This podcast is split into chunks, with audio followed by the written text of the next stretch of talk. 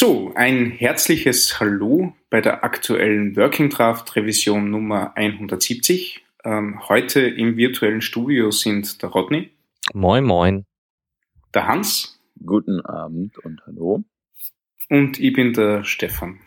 Ähm, wir haben eine News zu vermelden und zwar Firefox ist in Version 29 veröffentlicht worden äh, mit dem neuen, schon vorab angekündigten UI und einigen neuen Features für Entwickler, wie zum Beispiel ähm, CSS-Variablen und dem Will-Change-Attribut, äh, die allerdings nur hinter einem Entwicklerflag sind.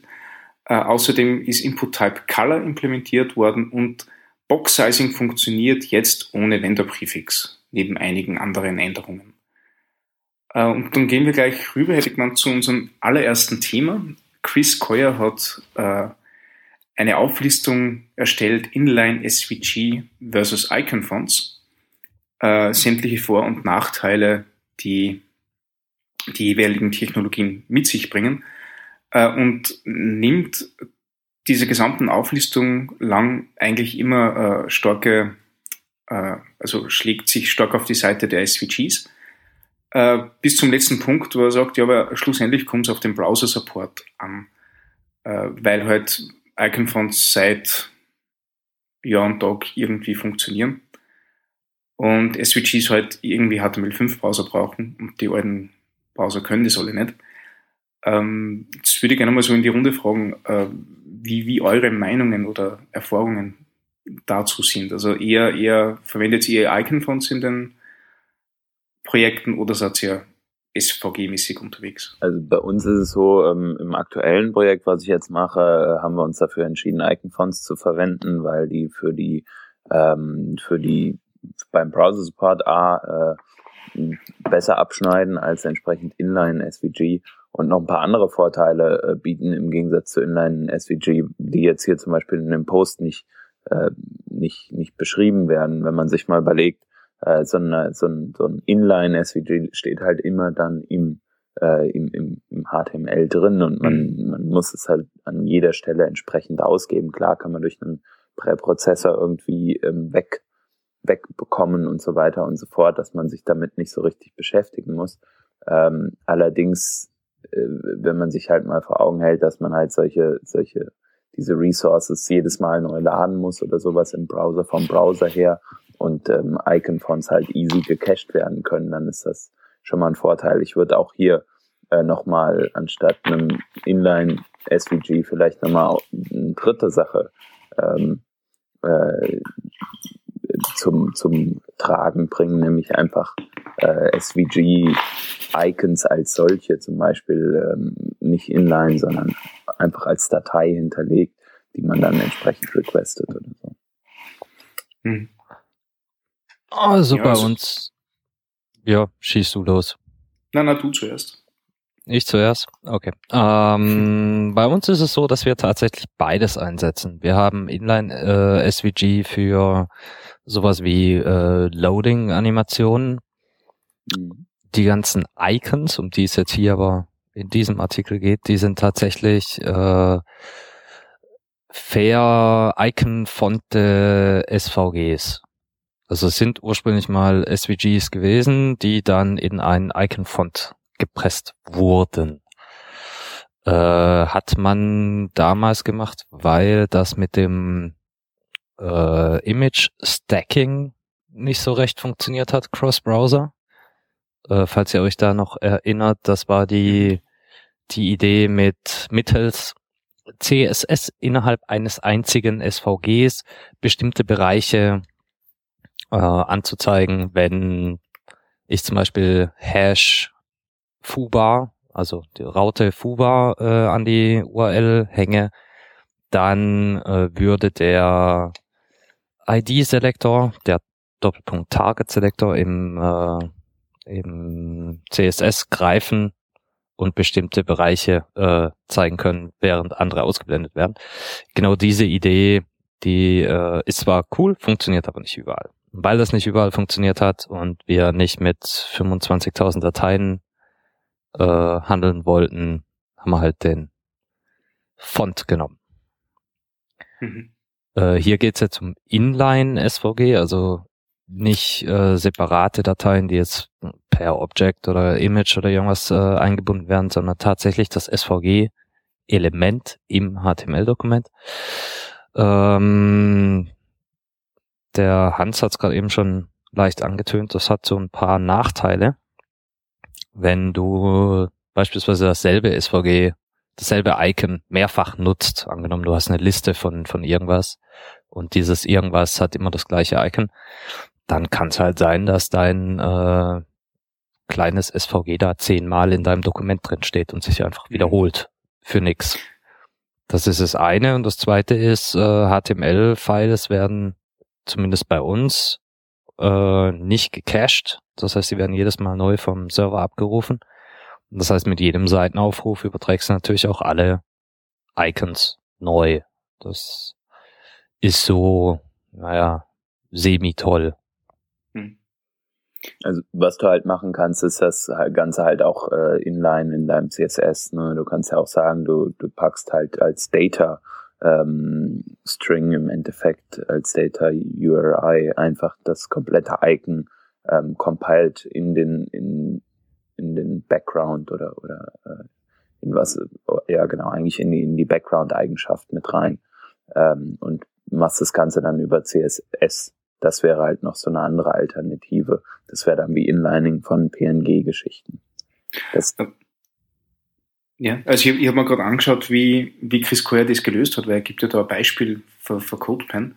Und das, die Idee finde ich eigentlich recht witzig. Also er, er packt ein SVG ganz zu, zu, zu Beginn, wo lauter verschiedene Gruppen sind, äh, die, die eine ID bekommen. Das ist, glaube ich, dieses Stacking, das, das du äh, vorher angesprochen hast. Und bindet nachher, da wo er die Buttons verwendet, äh, ein ganz minimalistisches SVG ein, nämlich ein SVG, das nur einen Verweis auf diese Gruppe in dem Parent SVG hat oder in dem, in dem eigens eingebundenen SVG.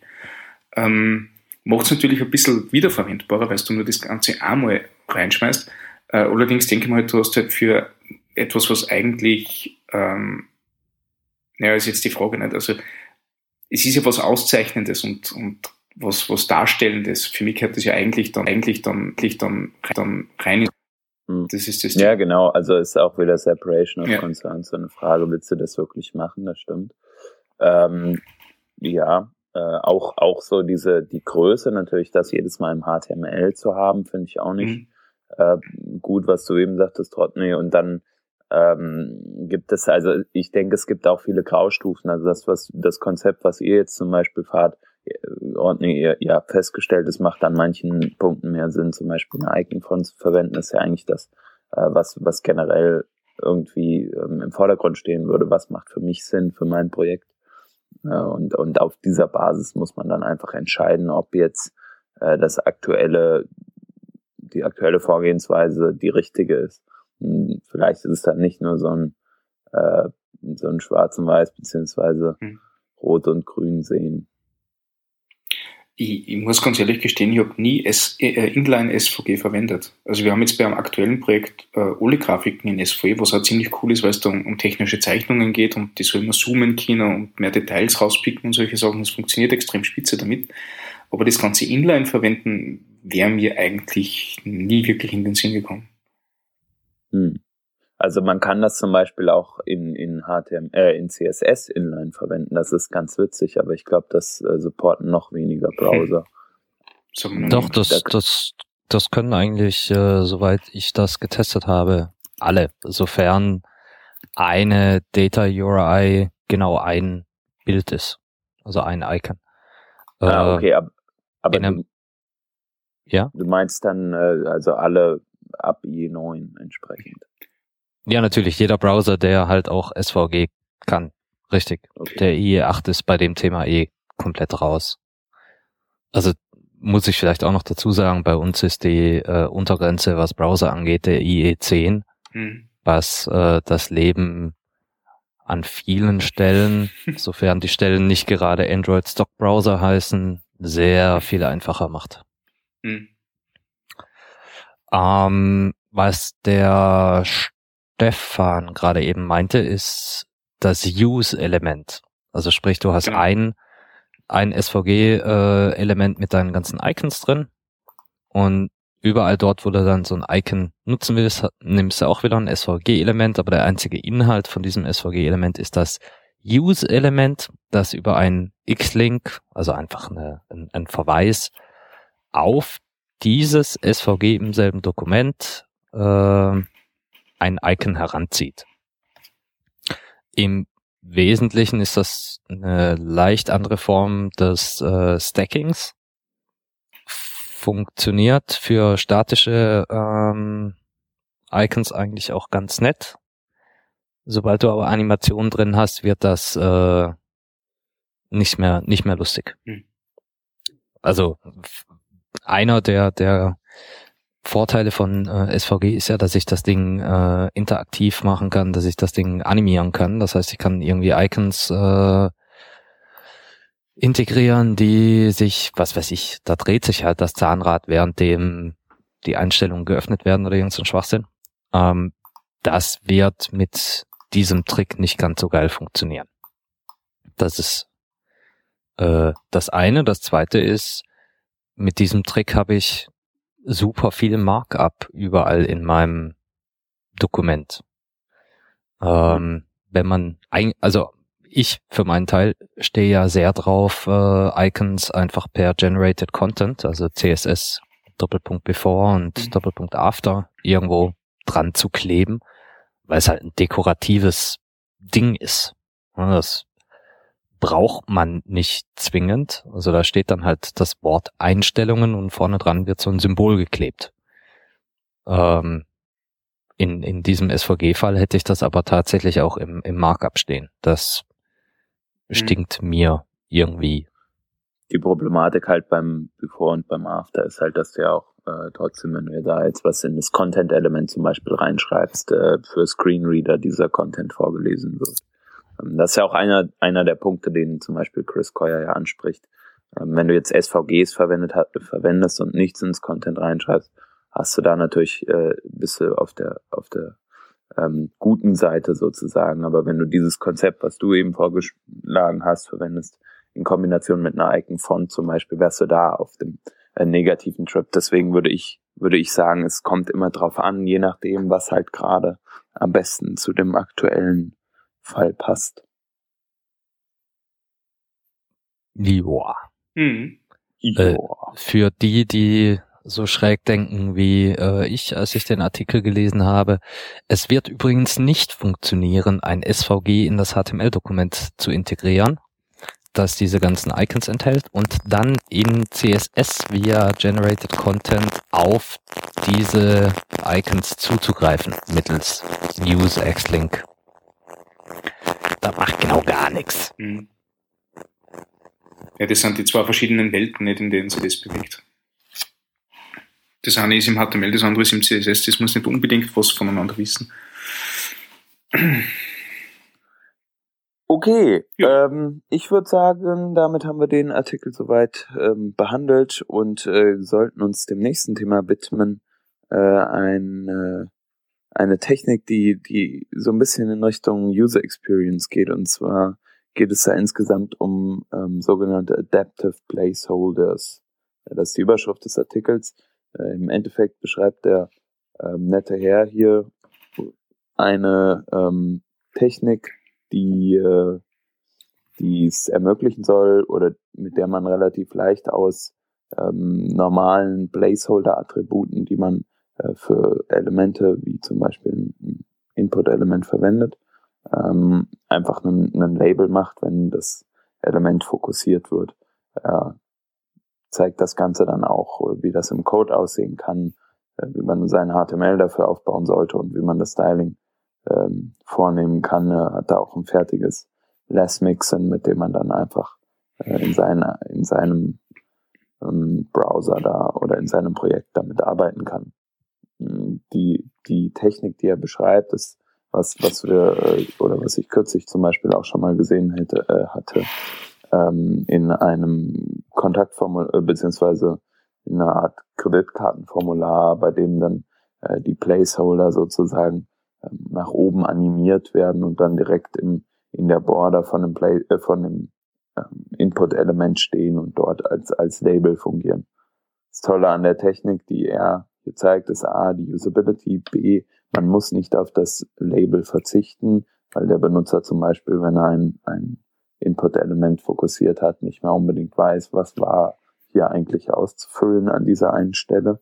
Äh, und man, man hat trotzdem weiterhin mit seiner Technik ähm, die, die Möglichkeit, ein Label-Attribut zu verwenden, äh, Entschuldigung, Label-Element zu verwenden, ähm, was natürlich für die Accessibility sehr wichtig ist. Die Frage ist eigentlich, was sind die Downsides von dieser, von dieser Technik? Ich weiß nicht, ob ihr, ähm, ob ihr da irgendwas seht oder findet ihr das eigentlich gut, das so zu machen? Also ich finde grundsätzlich die, die, ähm, die Idee, so einen Adaptive Placeholder zu machen, gut. Also ich finde, dass das ganz, also aus Usability-Geschichten sehr, äh, sehr in Ordnung ist. Ähm, ich finde, habe bis jetzt aber noch keine Implementierung gefunden, die mir wirklich gefällt. Also. Ich glaube, das Problem hier ist, dass das eine CSS-only äh, Implementierung ist. Genau. Das heißt, diese, diese Adaptive Placeholder, die er hier vorstellt, funktionieren ausschließlich mittels CSS. Genau. Und da hat man gewisse Einschränkungen. Genau. Äh, zum, also er, Hans hat gerade äh, gesagt, dass die, dass man hier Labels nutzen kann. Was aber tatsächlich passiert ist, Labels werden missbraucht. Also ähm, man kann, man kann ja so ein, so ein Input-Element nur begrenzt stylen. Zum Beispiel gibt's keine Möglichkeit, Generated Content darauf zu benutzen. Also Input Doppelpunkt After macht halt genau gar nichts. Aber ein Input plus Label Doppelpunkt After macht halt genau das, was es soll. Mhm. Denn auf dem, auf dem Label kann ich wieder alles machen, was ich will. Ähm, was, was er jetzt hier weiter macht, was nicht ganz so geil ist, er benutzt die HTML5 äh, Formularvalidierung, um den Zustand des Input-Elements rauszukriegen. Mhm. Das heißt, er benutzt Doppelpunkt valid und Doppelpunkt invalid, um äh, zu schauen, ob etwas in dieses Input-Element geschrieben wurde oder nicht. Ähm, kann man machen, ist dann aber halt irgendwie auch Kacke. Weil das bedeutet jetzt, ich kann keine eigenen äh, Validierungen mehr auf diesem Feld machen. Das prüft aktuell einfach nur noch, ist was drin oder nicht. Wenn nicht, dann ist es invalide. Wenn ja, dann ist super. Das ist äh, blöd. Aber der einzige Weg da rum ist dann tatsächlich JavaScript. Also irgendwie eine Klasse zu setzen, hm. äh, habe Inhalt, respektive habe keinen Inhalt. Und da frage ich mich, ob, ob irgendwas großartig jetzt dagegen spricht, außer halt Leute, die nicht JavaScript verwenden wollen. Also ich glaube, also, man könnte das relativ gut äh, äh, enhancen, nicht? dass man sagt, man da äh, Schmalspur-Variante, die, die mit CSS only funktioniert und mit JavaScript führt man das Coole aus. Also ich würde an der Stelle auch sagen, dass auf JavaScript äh, zurückzugreifen hier eigentlich kein Problem sein jo. sollte. Sehe ich auch so. Davon mal abgesehen, dieses Adaptive Placeholder äh, Konzept an sich finde ich total grandios. Jo. Das ist so schön simpel, das ist herrlich. Das ist halt für den Benutzer eine sehr, sehr gute, ähm, mhm. gute Sache, nur dass er halt immer das, das Label auch zur Verfügung hat ähm, und nicht es einfach weg ist, wenn man merkt äh, oder wenn, wenn, wenn der Fokus entsprechend auf mhm. einem das, äh, Element. Das war immer so, so ein äh, Streitthema zwischen unseren Designerinnen und uns Entwicklern, nicht? weil natürlich verstehe, dass die ähm, das Formular so knackig und übersichtlich halten möchten, wie es nur geht äh, und deswegen die ganzen Placeholder da reinschreiben, aber führe mal so ein Kontaktformular aus und, und lass Chrome äh, dein Formular automatisch ausfüllen und du hast keine Ahnung mehr, ob das, was du eintragen worden ist, wirklich an der richtigen Stelle ist. Und wenn du die Placeholder, wenn du nur Placeholder verwendest, von dem her finde ich das auch total klasse. Also das vereint irgendwie diese zwei Welten extrem spitze. Was mir an dem Artikel an sich jetzt nicht so ganz gefällt, ähm, das Markup-Beispiel, das er dann unten aufführt, das äh, ist eigentlich invalider Kack. Jo. Insofern, als dass halt das Input-Element keine ID hat und das Label kein For-Attribute. Das heißt, dieser semantische ähm, sag mal, Vorteil ist jetzt eigentlich falsch. Die Semantik an sich ist hier nicht gegeben.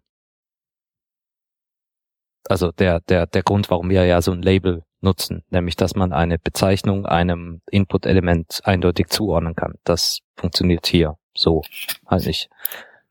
Und äh, irgendwie sehe ich jetzt nicht, warum diese zwei Attribute da nicht einfach noch in dieses Beispiel hätten reingepresst werden können. Hm. Das ist schon wieder so Nee. Außerdem geht's dann weiter. Das Label, Attribu äh, Label Element müsste geschlossen werden und hat einen Inhalt. Hat sie mhm. ja auch nicht. Mann, Mann, Mann, Mann, Mann. Na, da ist einiges im Argen. Und, und eben also, also ans Markup wird eigentlich nicht wirklich gedacht, außer äh, dass man das Markup dazu verwendet, dass man mit CSS ein bisschen mehr tricksen kann, weil der eigentliche äh, äh, die eigentliche Semantik des, der Elemente nicht ausreicht. Also die Idee ist cool, die Umsetzung nicht zu empfehlen, wenn ich das jetzt mal mhm. Ich, ich such suche gerade äh, Alternativen raus, weil es hat der, der Brad Frost vor Monaten, glaube ich, oder Wochen zumindest, äh, etwas ähnliches herzagt und ich glaube, der Jonathan Snook hat dann auch eine Implementierung gemacht, die auf, auf der diese Implementierung aufbaut, äh, der aber ganz deutlicher sagt, wo die Downsides für diese Implementierung sind. Nämlich eben, äh, es wird das Markup ein bisschen verbogen. Und das ist, finde ich persönlich, eine nicht zu unterschätzende Downside. Hm. Also ich werde die, die Artikel raussuchen und verlinken. Also ich finde es ja ganz nett, dass man hier versucht, so eine CSS-Only-Geschichte hinzukriegen, weil man dann halt nur einen Punkt hat, den man, den man warten muss. Aber das funktioniert so nicht. Mhm. Das ist irgendwie nicht so cool. Nee. Jupp. Abgewählt. Machen wir so nicht. Alles klar. Also, Fazit eurer Meinung nach eher nochmal dran arbeiten, JavaScript äh, verwenden, weil es viel mehr Sinn macht und äh, besseres Markup. Ja. Genau. Sehr schön. Ich schmeiß ganz kurz die Links in unser Doku. Genau, und wir gehen in der Zeit am besten mal über zum äh, nächsten Thema. Das ist ein Post von dir, Rodney. Du hast ähm, zwar beim, beim JavaScript-Doktor auf äh, dem Blog oder im Blog einen Beitrag, einen Guestpost geschrieben und zwar, ähm, wie findet man eigentlich heraus, äh, von welchem Script-Tag man aktuellen Code äh, im JavaScript ausführt. Äh, sprich, ja, äh, erklär am besten noch selbst mal, ähm, was, was du da beschrieben hast. Genau. Also ich habe im Rahmen von Experimenten rund um äh, SVG den Bedarf entwickelt, herauszufinden, dass, wo ich eigentlich gerade im DOM bin. Also wenn ich synchron ausgeführtes JavaScript habe, Inline JavaScript, oder von mir aus auch runtergeladen, spielt eigentlich keine Rolle. Wenn ich irgendwo ein JavaScript, ein Script-Element habe, wo genau ist das? Und gebraucht habe ich das, um herauszufinden, in welchem SVG ich eigentlich gerade bin. Und das war gar nicht mal so einfach. Da gibt's äh, in HTML5 was Neues, das nennt sich document.currentScript. Das ist einfach das äh, oder eine, eine Referenz auf das Script-Element, äh, das den Code beherbergt, der zu dem Zeitpunkt ausgeführt wird. Also in der Initialisierungsphase, irgendwann später in so einer asynchronen Welt dann, dann auch nicht mehr, aber das spielt ja keine Rolle. Äh, blöde Das Blöde daran ist, das gibt's nur in Firefox und Chrome. Alle anderen Browser hängen da hinterher. Also sowohl äh, Safari als auch Internet Explorer und äh, das ganze mobile Geschlonze kennt das alles nicht. Ja, dann habe ich da mal ein bisschen äh, versucht herauszufinden, was ich denn da machen kann, um an dieses Element heranzukommen. Und was ich denn alles Schönes machen kann, wenn ich dieses Element denn identifiziert habe.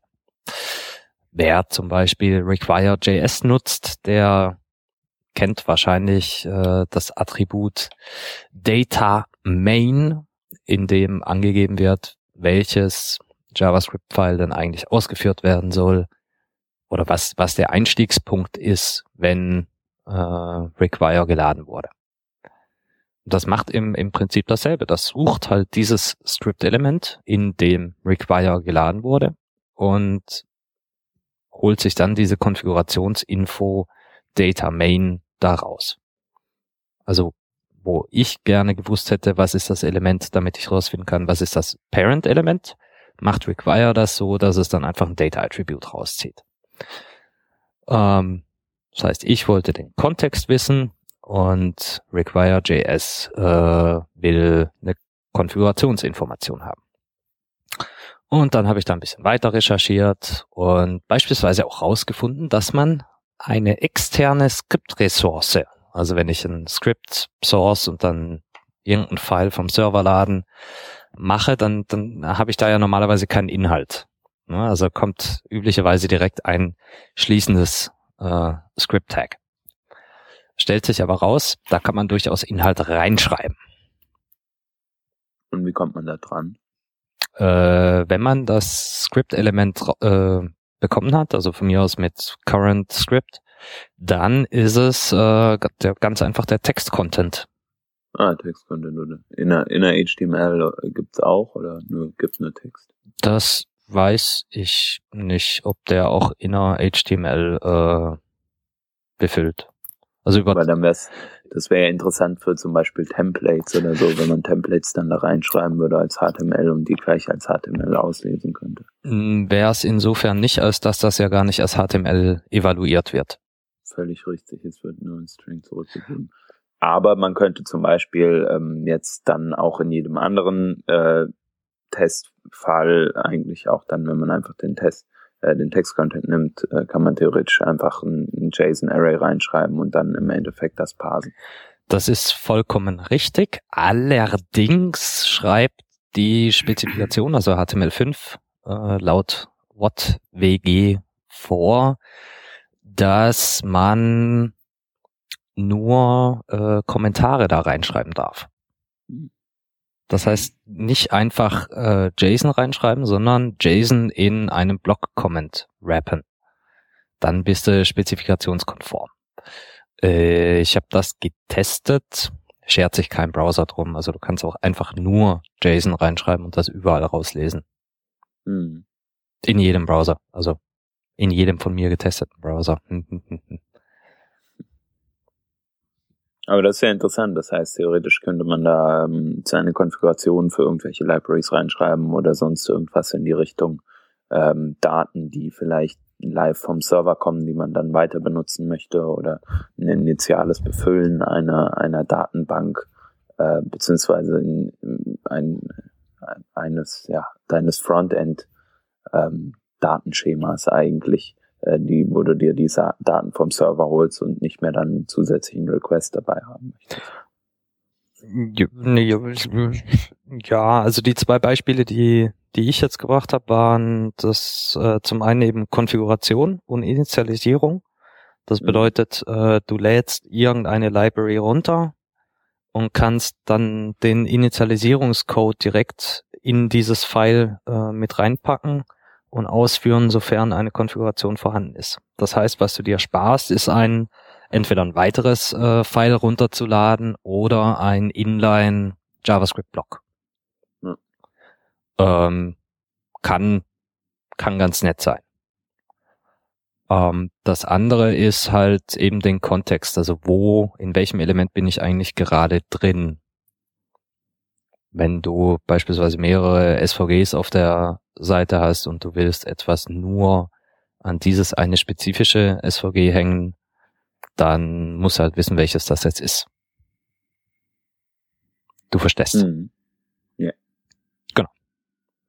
Natürlich gibt's da auch wieder so äh, Nachteile und, und Problemchen.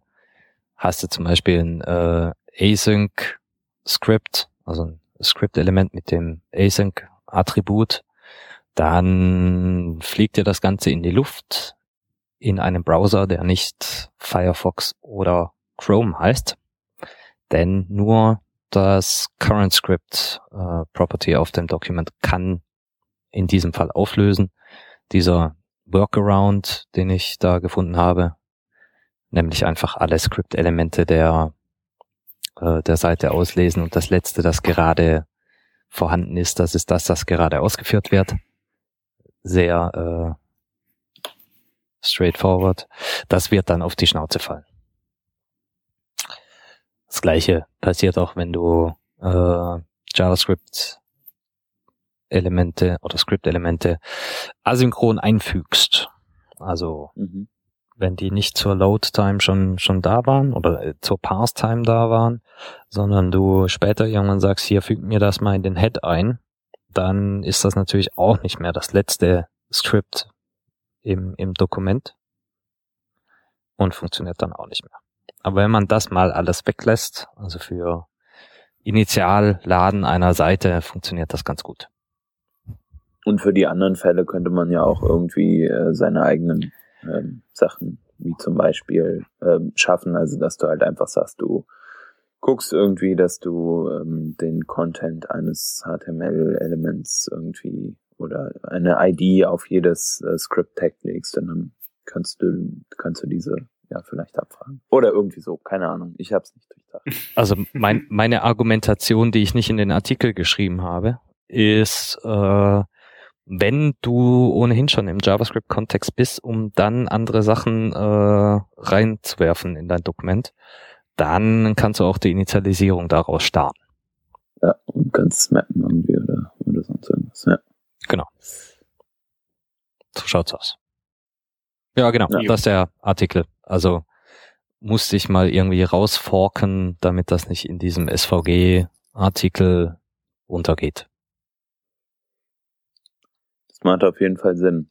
Mhm. Ähm, so ein paar Kleinigkeiten entdeckt man ja dann doch immer, die man irgendwie nicht, äh, nicht ganz auf dem Schirm hatte. Zum Beispiel einfach mit diesem äh, Konfigurationscontent, den du in einen äh, Script-Tag mit reinschreiben kannst, war mir jetzt zum Beispiel, äh, also ich habe das schon mal irgendwo gelesen, aber ich habe es nie verwendet. Das finde ich äh, interessant und dann natürlich sich, sich entsprechend auf das aktuelle, das aktuell letzte Script-Tag zu beziehen zur Parsing-Zeit. Ähm, entsprechend, wenn dieses Current, ähm, Current Script nicht vorhanden ist, finde ich schon interessant. Ja, eher hacky, aber funktioniert halt in 95 Prozent der Fälle. Ja. Cool. Jo, feine Sache.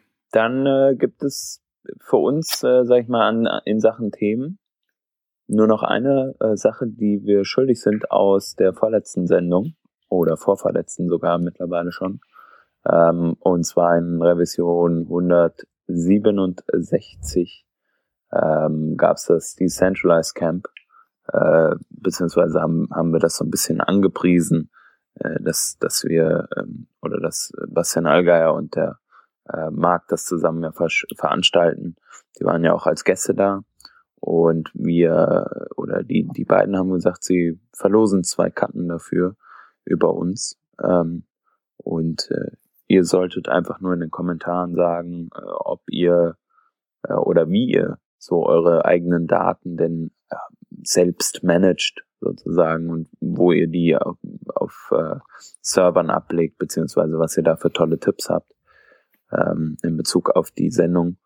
Und da haben sich dann insgesamt, glaube fünf waren es jetzt im Endeffekt, äh, Kommentatoren darum beworben, diese Karten zu bekommen. Die Chancen waren also oder sind relativ hoch, ähm, dass man da gewinnen konnte.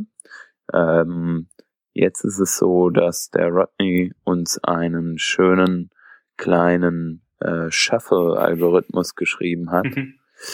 Der uns äh, so äh, mal einen Gewinner ermittelt, beziehungsweise zwei. Rodney, erzähle mal. Ja, also der, der Hans, der hat total gelogen, ja. Ich habe ich hab gar nichts geschrieben und schon gar keinen Algorithmus. Ich habe nämlich äh, Coding bei SO gemacht. Das heißt, du gibst, du gibst ein in, in Google Array Shuffle und dann kommt, wie äh, kann ich denn ein Array durchwürfeln? Frage auf Stack Overflow. Und dann klickst du da drauf und dann ist da Code drin und dann nimmst du den Code raus und pastest den in deine Konsole und dann, dann läuft das. Ne? Genau. genau. So. Aber genau das habe ich getan, denn wir müssen ja zwei zufällige glückliche Gewinner ermitteln. Wird es der Bitbonk, der uns etwas über äh, ohne iCloud erzählt hat, oder wird es der Sebastian, der äh, irgendwas mit RSS gemacht hat, oder der Tino, der EnkFS nutzt, was auch immer das ist. Ich höre auf durchzulesen. Egal. Es gibt nur mehr zwei, die schon kommen. Genau, komm, hier, abfahren. Okay, und gewonnen haben Philipp und Sebastian. Also, Philipp erzählte uns etwas über, nachdem Ubuntu One jetzt dicht gemacht hat, bla bla bla, gibt's irgendwas mit C-File. Mhm. Okay, C-File und OnCloud und so und Mailpile. Genau. Und der Philipp, wo ist der Philipp? Philipp, Philipp, Philipp. Nee, Philipp hatten wir schon. Äh, Sebastian. Sebastian. Der ist da. Der ist eher etwas technisch unterwegs und genau das war das mit dem RSS und Semantic Scuttle und irgendwas. Ja, äh, genau. Philipp und Sebastian, herzlichen Glückwunsch. Ihr habt äh, jeweils eine Karte zum Decentralized Camp in Düsseldorf gewonnen. Das ist dann übrigens übernächste Woche. Mhm. Mittwoch. Ist das so? Ich glaube, das Müsste ist so. so sein, ja. Übernächste Woche, also am 21. Mai. Direkt nach der Beyond Tellerrand. Genau. Yeah. Ja, dann viel Spaß euch zwei. Genau, viel Spaß. Cool, haben wir das auch geschafft. Ähm, ja, dann würde ich sagen, gehen wir doch äh, gleich ganz locker ähm, und geschmeidig über und überspringen das Glücksrad oder ich weiß nicht. Und gehen, gehen wir zu den Links, oder? Ja, jo. würde ich auch vorschlagen. Ähm, gut, dann, dann fangen wir an mit ähm, einem sehr detaillierten Artikel zu JavaScript Promises, empfohlen von unserem Peter, äh, wegen epischer Ausführlichkeit. Also falls jemanden noch gibt, dem Promises nichts sagen oder der gerne wissen möchte, wenn man Promises selbst implementiert, äh, anstatt dass man es einfach nur verwendet, ähm, in, in welch, welcher Bibliothek auch immer, äh, sehr ausführlich mit einigen Codebeispielen, JS Fiddles etc. kann man sich auf jeden Fall anschauen, ist einiges drin. Äh, und äh, Hugo oder Hugo Girodel hat äh, den Unterschied zwischen SES und SCSS äh, ausgeführt. In, also ich glaube, der schreibt im Moment mehr Artikel, als das, als das Your Dog hat. Und ähm, also wir kennen alle den Unterschied zwischen der, der SES-Syntax und der SCSS-Syntax. Äh, zumindest die Leute, die SES bzw. SCSS verwenden. Was aber ziemlich cool ist bei dem Artikel, ist, dass er sich ähm, sehr eindringlich mit der Geschichte von SES äh, auseinandergesetzt hat und auch ein bisschen herleitet, woher das eigentlich kommt und wie sie sich entwickelt hat in der letzten Version. Äh, und das, finde ich, gibt immer ein bisschen ein besseres Verständnis über das Tool, das man eigentlich verwendet. Also kann man sich auf jeden Fall anschauen, ist äh, leichte Kost, aber sehr interessant und äh, durchaus zum Lesen. Der nächste Artikel heißt The Secret Messages Inside Chinese URLs. Ähm, man hat vielleicht schon mal die eine oder andere chinesische URL gesehen, vielleicht aber auch nicht. Wenn man das hat, ähm, dann hat man vielleicht auch festgestellt, dass es ganz schön viele URLs gibt, die aus Zahlen bestehen. Ähm, und der Artikel, den wir hier vorliegen haben, ist eher so eine Art äh, ja, Fun Fact Artikel. Ähm, warum ist das überhaupt so? Warum sind chinesische URLs aus äh, Zahlen aufgebaut und nicht aus ähm, normalen Buchstaben? Äh, wer das gerne wissen möchte, wen das interessiert, der liest mal den Artikel ähm, und findet da noch ganz viele andere Sachen ähm, in Bezug auf ja die chinesische Internetwelt, die einem vielleicht äh, äh, witzig vorkommen. Du magst das jetzt auch gar nicht spoilern, ne? Nee, ich mag es nicht spoilern. Ja, also äh, ich habe den Artikel auch gelesen, zumindest teilweise, und es ist super interessant. Schaut da definitiv mal rein, aber wir dürfen ja jetzt nicht spoilern. Ja, Das wäre ja ärgerlich. richtig. 484848. Es hat mit Zahlen zu tun. Die 42 gibt's da auch, garantiert.